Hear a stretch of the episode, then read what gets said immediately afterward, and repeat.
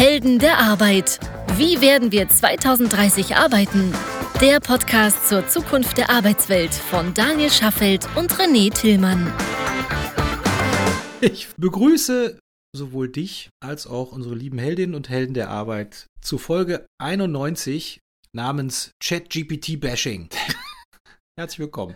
Oh Mann, oh Mann. Da baust du ja sofort mal Fallhöhe auf. Ich baue direkt Fallhöhe auf. Okay. Also wir reihen uns, wir reihen uns nahtlos, also nahezu nahtlos, ja, an einige Folgen an, wo wir, wo wir ja schon viel über das ganze Thema KI gesprochen haben. Und auch das Thema ChatGPT haben wir bereits vor über zwei Jahren behandelt und natürlich in der jüngeren Vergangenheit auch schon mehrfach mit mehreren Folgen, um einfach mal zu erläutern, woher kommt das Ding, wie ist das trainiert worden, was kann es, etc. Und jetzt hat sich das ja mehr oder weniger in der Breite der Gesellschaft etabliert, will ich fast sagen. Ja, also du hast ja jetzt kürzlich mal eine, eine, Folie gezeigt oder eine Statistik gezeigt der schnellst wachsenden Unternehmen der letzten Jahre. Mhm. Und wenn ich es richtig erinnere, war es ja so, dass die Nutzung von ChatGPT oder die Anzahl der Nutzer von ChatGPT innerhalb von fünf Tagen auf 100 Millionen angewachsen ist. Nee, nicht richtig. Nach fünf Tagen war es eine Million, ah. aber nach, also gestartet ist es Anfang Dezember, glaube ich, und Ende Januar, also quasi im zweiten Monat, waren es schon 100 Millionen. Okay, also nach, und nach fünf Tagen eine Million ist ja auch schon nicht so schlecht. Mhm. Und innerhalb von im Grunde ja, sechs bis acht Wochen 100 Millionen. Genau, und damit dramatisch schneller als der zweite Platz, der im Moment an TikTok geht, die für die 100 Millionen User neun Monate gebraucht haben. Und auch schon auch ziemlich schon damals schnell. wahnsinnig schnell war. Genau. Klar. Auch schon sehr schnell. Aber das ist, genau. Und wenn so eine Software oder wenn so ein, ja, wenn so ein Werkzeug oder eine Plattform oder wie man es auch immer nennen mag, plötzlich von so vielen Menschen in so kurzer Zeit genutzt wird, dann wird die natürlich auch für alle möglichen Nutzungen ja, befragt oder für alle möglichen Situationen befragt. Und in diesem Kontext passiert natürlich vieles, was, was man nachvollziehen kann, was gut ist. Aber was nämlich eben auch passiert ist, es werden immer auch ja, Berichte lanciert, die Fehler gefunden haben, die nachweisen, dass ChatGPT doch nicht so schlau ist, wie es angekündigt wurde, dass es zwar Texte schreiben kann, aber die Inhalte der Texte nicht zwingend richtig sind, dass die Quellen der Texte nicht nachvollziehbar zusammengesetzt sind, dass komplette Biografien von WissenschaftlerInnen oder zumindest mal ansatzweise erfunden, beschönigt oder ausgeschmückt worden sind, dass statistische Werte unzusammenhängend sind und so weiter und so fort. Also da gibt es ja jetzt eine ganze Reihe von, ja, von Nachweisen, äh, die dahin gehen, dass man sagt, guck mal hier, so doll ist das mit dem ganzen Thema KI nicht. Das wird noch eine ganze Weile brauchen, bis das so schlau ist, dass es den Menschen ersetzen kann. Ja. Also Jetzt die, muss man dazu sagen, ja. dazu kommt ja auch noch, dass ChatGPT ja mittlerweile nicht mehr das einzige Tool am Markt ist. Microsoft hat ja ChatGPT oder OpenAI quasi übernommen und oder jetzt auch dann in, in seine ganze Produktpalette integriert. Das wird dann später, das wird ja jetzt in der Bing-Suche angezeigt. So, dadurch hat sich Google genötigt gefühlt, dann doch endlich das Tool auf den Markt zu bringen, was sie, so wie ich das verstanden habe, schon seit Monaten oder vielleicht schon Jahren irgendwie in der Garage stehen haben so und irgendwie nie so richtig gelauncht haben, weil sie einfach keine wirtschaftliche Notwendigkeit gesehen haben und die Sorge hatten, dass sie ihr Geschäftsmodell kannibalisieren, nämlich Anzeigen in ihrer Suche verkaufen. Und dieses neue Tool heißt BART. Und dann kommt noch bald ein chinesisches Pendant von Baidu mit auf den Markt. Und weißt du, wie das heißt? Nee. Ernie. Ach, wie lustig. Ernie und Bart. ja. Ernie und Bart. ja, genau. So, Ernie und Ein Bart. Schelm, wer da ja. Böses bei denkt. Oder, ich weiß ja nicht, wer. Ist aber einer echt den Schalk im Nacken, das finde ich gut. Ja, ich glaube, dass die Chinesen mit Ernie schon früher da waren. Und also Bart ist ja jetzt, der Name ist erst bekannt seit ein, zwei Wochen. Deswegen glaube ich, dass Google nachgezogen hat. Allerdings muss man auch sagen, ihr Sprachmodell, was sie im Hintergrund trainieren, heißt BERT. Lust. Also ja, die das, das, das liegt allerdings auch an der Abkürzung. Also das, ich weiß jetzt nicht genau, wo es für es steht, aber BERT ist tatsächlich die Abkürzung von dem Sprachmodell, was Google seit langem trainiert. So, und dann haben die Ernie, also Ernie könnte natürlich sein, dass die Chinesen mit Ernie nachgezogen haben, nachdem BERT von Google schon lange existiert hat.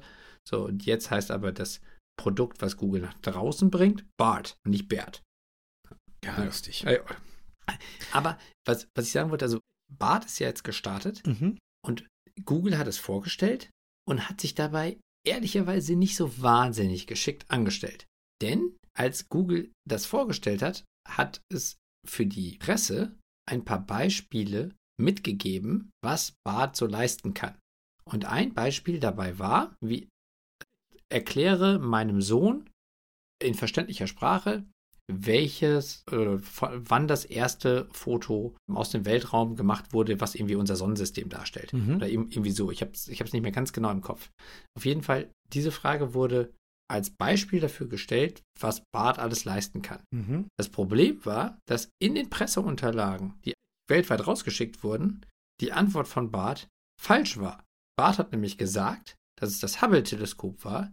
In Wirklichkeit war es aber irgendwas von, von der ESA oder so und die NASA hat auch bestätigt, dass es richtig ist, also oder, oder dass es, also so andersrum, also die, Bart, die NASA hat bestätigt, dass es, dass es falsch ist, was Bart gesagt hat. Das ist dann rausgekommen und das hat natürlich für wahnsinnig viel Spott gesorgt und hat dann natürlich auch ausgelöst, dass auch die Presse sofort angefangen hat, bei Bart nach Fehlern zu suchen. So, und damit ist die ganze Berichterstattung bei Bart, damit, hat damit begonnen, nicht die Möglichkeiten rauszustellen, sondern nur nach Fehlern zu suchen. Und das schwappt jetzt auch nochmal ein Stück weit zurück auf ChatGPT, wo die User, wie du ja richtig gesagt hast, sowieso auch schon nach verschiedenen Fehlerquellen gesucht haben und geguckt haben, was kann es, was kann es nicht und immer auch schon berichtet haben, was es nicht kann. So, aber jetzt kommt natürlich noch hinzu, dass befeuert durch diesen Fehler bei Bart oder bei diesen, ja, diesen wahnsinnigen Kommunikationslapsus von, von Google, natürlich auch bei ChatGPT nochmal stärker ja, nach, nach Fehlern gesucht wird und dieses Bashing betrieben wird, mhm. was von dem du gerade gesprochen hast. Genau. Ich kenne jetzt natürlich nicht die internationale Presse. Ich weiß ja, dass du die New York Times abonniert hast und da wird es mhm. ja wahrscheinlich auch ein bisschen drum gehen. Ich, kenn, ich verfolge aber natürlich die deutsche Presse oder die, die, ja, die Dachpresse oder europäische Presse. Aber insbesondere der deutschen Presse kann man sich des Eindrucks ja nicht verwehren, dass da auch sehr viel Hohn und Spott mitschwingt. Das ist ja für die ja. deutsche Presse auch nicht ganz unüblich. Das ist ja, ja gelerntes Verhalten, insbesondere in Deutschland. Ja, also es hat jemand schon öfter auch drüber gesprochen in unseren Folgen. Genau. Also hm. haben wir schon öfter drüber gesprochen. Also man hat den Eindruck oder ich habe den Eindruck ganz subjektiv, da ist viel Hohn und Spott mit mit in der Begle Begleiterscheinung mit dabei. Das heißt, im Grunde freuen sich die Testerinnen und Tester und die Presse, dass dass es alles doch scheinbar nicht so leistungsfähig ist, wie es kommuniziert wurde oder wie man glaubte, dass es kommuniziert wurde. Mhm. Und da würde ich heute gerne mal einhaken oder da wollen wir heute gerne mal einhaken. Mhm. Woher kommt das? Woher kommt dieser Hohn und dieser Spott und diese Freude daran, jetzt alles wieder schlecht zu reden?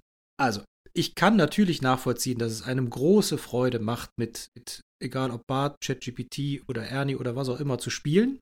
Alle mhm. möglichen Dinge herauszuprobieren, auszuprobieren und herauszufinden und sich dann natürlich im Zweifel auch mal wegzuschmeißen, wenn da Unsinn bei rumkommt. Mhm. Kann ich total nachvollziehen. Haben wir ja auch schon gemacht. Kommen ja auch wirklich lustige Sachen bei rum.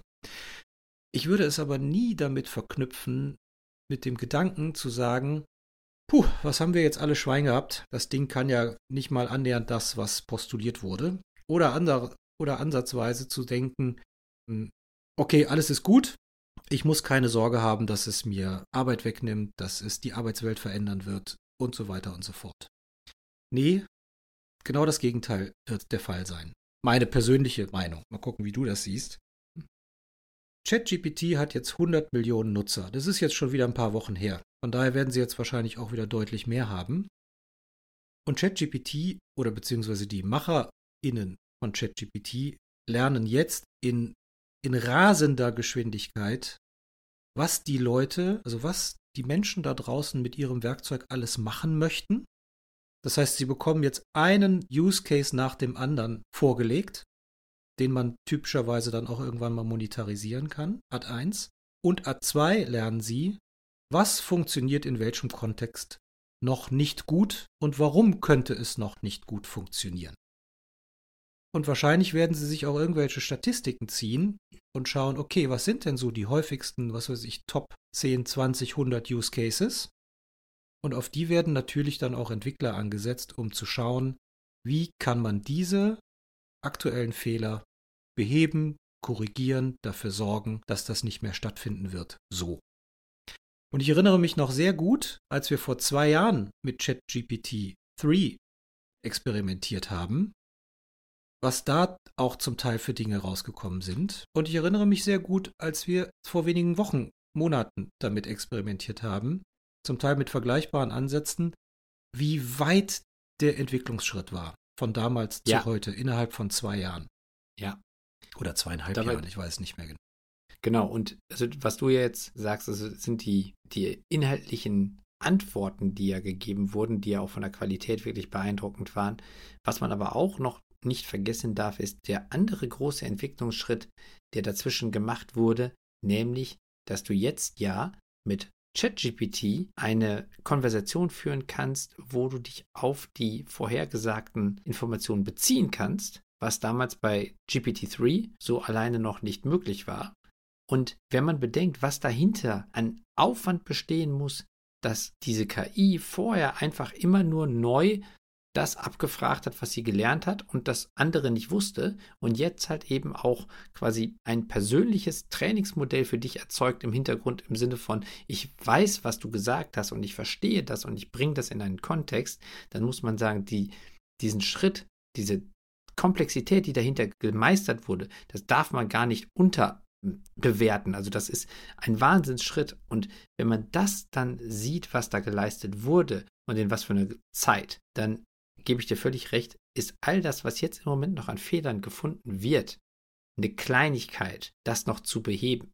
Wobei man natürlich sagen muss, es sind viele Fehler in vielen verschiedenen Bereichen. Dementsprechend ist es natürlich auch für die Entwickler einen großen Aufwand, in den einzelnen Bereichen die, ja, die Präzision so nachzuschärfen, dass es passt. Also wir haben, ich habe ja ein Beispiel, wo ein Wirtschaftsjournalist geprüft hat oder sich von, von ChatGPT einen, ähm, einen Jahresbericht oder einen Quartalsbericht hat zusammenfassen lassen und danach dann auch nochmal mit einem anderen ähm, Quartalsbericht eines anderen Unternehmens verglichen, hat vergleichen lassen. So, und was ChatGPT da zum Beispiel gemacht hat, ist, es hat zwei Zahlen in der Bedeutung falsch zugewiesen. Mhm. Denn es ging da an der einen, also es ging bei zwei Zahlen einmal um die Bruttomarge und dann um die bereinigte Bruttomarge ohne Wertminderung. Und beide, das, das eine war 37 Prozent, das andere war 38 Prozent und ChatGPT hat bei der Zusammenfassung den einen Wert dem anderen zugewiesen und hat sich quasi vertan. Also die beiden, es gab beide Werte und am Ende hat ChatGPT von einem gesprochen, hat aber die falsche Zahl da eingesetzt. Okay. Das ist natürlich in einer, in einem Finanzdokument oder in der Zusammenfassung ist das schon essentiell, weil man sagen kann, also wenn ich jetzt nicht weiß, ob die Zahlen richtig den Bedeutungen zugeordnet sind und ich versuche daraus dann Ableitungen zu treffen, wie das Unternehmen gerade unterwegs ist, dann kann ich das eigentlich fast nicht mehr verlässlich tun das war jetzt etwas, wo dann halt eben auch sehr darauf rumgeritten wurde, im Sinne von, dass dann kann man es eigentlich nicht verwenden. Aber es sind halt eben äh, gewisse Fachtermini, die sicherlich dann nochmal genauer nachgeschärft werden müssen im Trainingsmodell, wenn das ein Ziel ist. So, ne? Man muss ja auch sagen, es gibt ja verschiedene Zielsetzungen und diese Sprach-KI ist jetzt erstmal wahnsinnig breit aufgestellt, weil sie eigentlich vor allem menschliche Sprache nachahmen will und eine, eine Konversation ermöglichen will. Dass man aber Konversationen über jedes erdenkbare Thema führen kann, macht natürlich dahinter die Herausforderung wahnsinnig groß für die Entwickler, in jedem einzelnen Thema fest im Sattel zu sitzen. So, und das zeigt sich jetzt halt, klappt nicht immer. So, dann hat man aber eine Menge einzelne Themenbereiche, in denen man Baustellen hat, dann priorisiert man die durch, dann arbeitet man die ab und dann wird ChatGPT das können. Die haben jetzt innerhalb von acht Wochen über 100, über 100 Millionen Nutzerinnen und Nutzer. Äh, eine Marktforschung gemacht, die repräsentativer kaum sein kann, um herauszufinden, ja. was, sind die, was sind die für mich relevantesten Use Cases, um die maximale Monetarisierung zu erzeugen. Ganz genau. So einfach ist es doch. Und da, und da schnappen sie sich jetzt die Top, wie viel auch immer, 10, 20, 50, was man auch immer bewältigen kann, auch je nach Komplexitätsgrad und Chancengrad. Und da werden die sich jetzt ransetzen. Und ja. Ob das neue Update dann in einem Jahr oder in zwei oder in drei Jahren kommt, ist keine Ahnung, wann es kommen wird, aber es wird kommen. Und dann werden eine ganze Reihe von diesen Problemen so gelöst sein, dass es zwar immer noch Fehler geben wird, die aber eher nur noch Marginalitäten darstellen. Ja, und am Ende muss man, also erstens, genau, gebe ich dir recht, ich glaube, dass es sogar gar nicht so lange dauern wird, bis die ersten größeren Verbesserungsversionen eingepflegt werden, die allerdings wahrscheinlich dann eben halt nicht alle Probleme betreffen, Nein, sondern wenn man ja jetzt dann sagt zum Beispiel, okay, Finanzberichterstattung ist halt irgendwie ein wichtiges Thema und dem widmen wir uns, dann wird das irgendwann behoben sein, aber dann wird zum Beispiel, was weiß ich, vielleicht zum Beispiel die Zusammenfassung medizinischer Berichte, wenn es da noch Fehler geben sollte, dann vielleicht noch nicht behoben sein. Das ist dann meinetwegen Thema 2 oder Thema 3. Mhm. Aber was man trotzdem nicht vergessen darf, ist, es wird passieren und es wird halt auch sehr viel schneller, sehr viel besser werden. Gleichzeitig ist es natürlich so, wir, wir wünschen uns alle Perfektion, nutzen aber aktuell ja auch verschiedene andere Tools, in denen das Perfektion nicht gegeben ist. Nehmen wir zum Beispiel mal Google aktuell. Auch Google ist ja in seiner Suche nicht immer richtig, liegt zwar mittlerweile sehr häufig sehr gut dabei, das wichtigste Thema herauszukehren, aber man darf auch nicht vergessen, wie lange hat Google dafür gebraucht, um dahin zu kommen, wo sie jetzt stehen. Ne, also naja, und, und, und du musst natürlich auch gucken, nehmen wir mal diesen Finanzbericht mit den Kennzahlen. Mhm. Wenn ich als Nutzer diesen Bericht verstehen möchte und interpretieren möchte, muss ich auch erstmal wissen, was diese Kennzahlen bedeuten. Richtig. Und wenn ich die nicht kenne vorher, dann muss ich mir das auch erarbeiten, ob ich das in der Bibliothek oder über Google mache. Wahrscheinlich mache ich es über Google. Richtig, ja. Und dann kann mir Google auch unterschiedliche Interpretationen für diese Kennzahlen möglicherweise ausschütten. Ich muss auch nochmal verifizieren, welche ist denn jetzt nur richtig. Wie auch immer ich Ganz das mache. Genau, ganz genau. Und ein anderes großes Beispiel ist Wikipedia. Also ist ja auch ein Tool, was wir benutzen und wo wir uns auf die Informationen verlassen wollen, obwohl man ja eigentlich sagen muss, ohne eine zusätzliche Nachrecherche ist es zumindest möglicherweise falsch, was da steht. Und trotzdem ist es ein Tool, wo ja niemand mehr großes Wikipedia-Bashing betreibt. Ganz im Gegenteil, jedes Jahr gibt es große Spendenkampagnen, um Wikipedia weiter zu betreiben mhm. und die werden eben erfüllt und alles ist gut. Heißt also, der Nutzen dieses Tools ist ja unbestritten. Es geht jetzt hier einfach nur, glaube ich, auch nochmal zusätzlich um die Angst, die da mitschwingt, dass dieses, diese neuen Tools so mächtig sind, dass sie mich in meiner beruflichen Karriere oder in meiner vielleicht auch privaten Situation so bedrohen könnten, dass ich glücklich darüber bin, wenn ich Fehler finde. Aber ich glaube, dass diese Fehler kein Grund sein dürfen, zu sagen, super, dann kann ich dieses Thema erstmal für mich hinten in den Aktenschrank legen und erstmal fünf Jahre verstauben lassen, denn das wird das Problem nicht lösen, denn das technische Problem wird gelöst, aber man selber wird den Anschluss verlieren. Genau, also es ist im Grunde wie so ein, wie so ein letztes Aufbäumen, so kommt mir das mhm. vor. Ja, also puh, alle nochmal Glück gehabt, so toll ist es nicht. Mhm. Das war gar nicht anders zu erwarten. Überhaupt nicht war es auch nur ansatzweise anders zu erwarten. Natürlich macht es Fehler und natürlich ist es nicht perfekt. Und natürlich wird es auch immer noch weiter Fehler machen und natürlich wird es an vielen Punkten auch immer noch nicht perfekt sein, aber es wird jetzt Monat für Monat, Quartal für Quartal, Jahr für Jahr besser.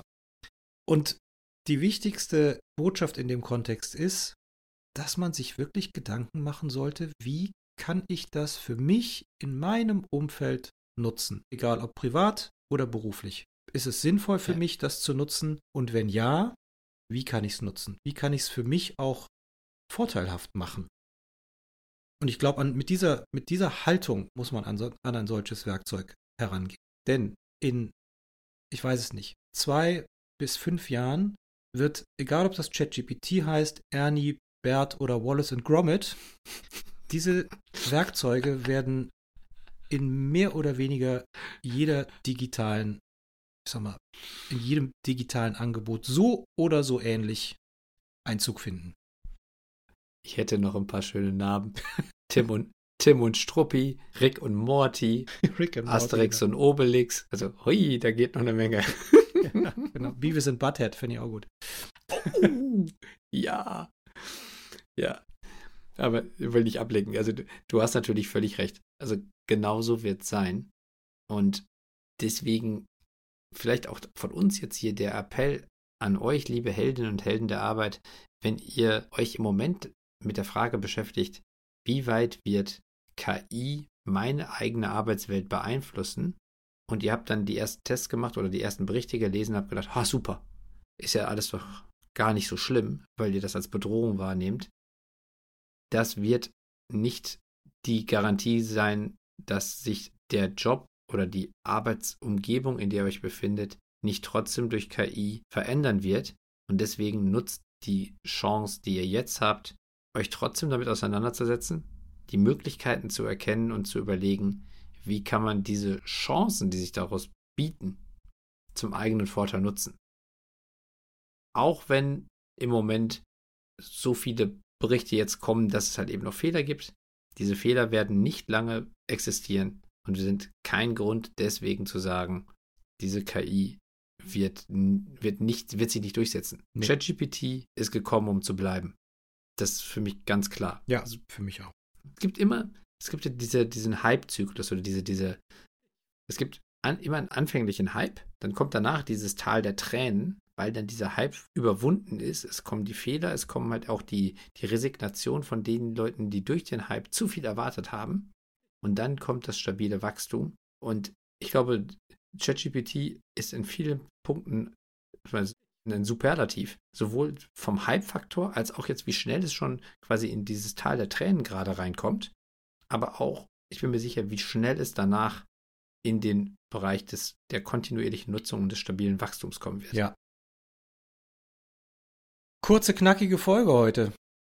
Ja, also mich würde ja mal interessieren, liebe Heldinnen und Helden der Arbeit, wie seht ihr das? Also habt ihr Situationen, wo ihr im Moment denkt, nach dem, was ich jetzt gesehen oder gelesen habe, nehme ich eigentlich ChatGPT und Bart und Ernie und Co.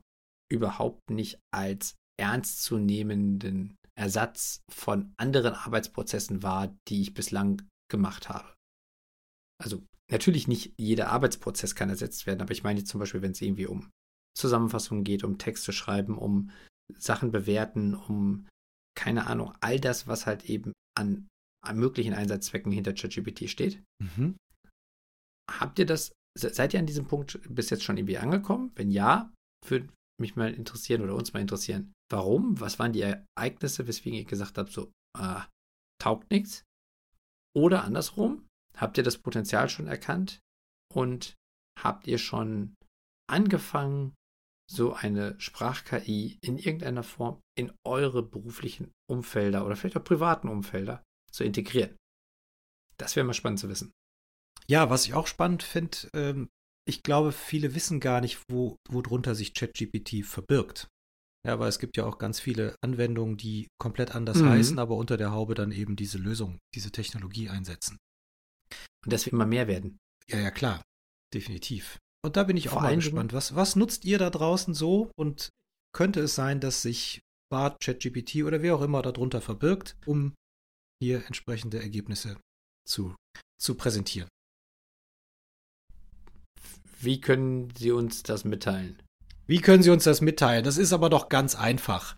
Ah. Also, wir posten die Folge auf zum Beispiel LinkedIn, auf Insta, über unseren E-Mail-Account. Ja, es gibt einen Verteiler. Da könnt ihr natürlich auch schreiben auf helden der Arbeit at highjob.me oder ihr kommentiert auf unseren diversen LinkedIn-Posts, die wir dazu machen. Ja, ansonsten findet ihr alle Folgen bei Spotify, bei Google, bei Apple Podcast und, und, und, und, und. Abonniert sie, liked sie, teilt sie, kommentiert sie. Wir freuen uns. Ganz genau. Dann von unserer Seite eine fröhliche und gesunde Woche euch oder zwei Wochen, bis wir uns wieder hören. Und dann macht's gut. Macht's gut. Ciao. Danke. Tschüss. Das war eine weitere Episode der Helden der Arbeit von Daniel Schaffelt und René Tillmann. Das hat dir gefallen? Dann abonniere uns jetzt, um keine Folge zu verpassen.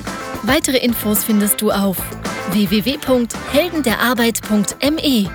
Ach ja, eine Bewertung wäre ein Träumchen.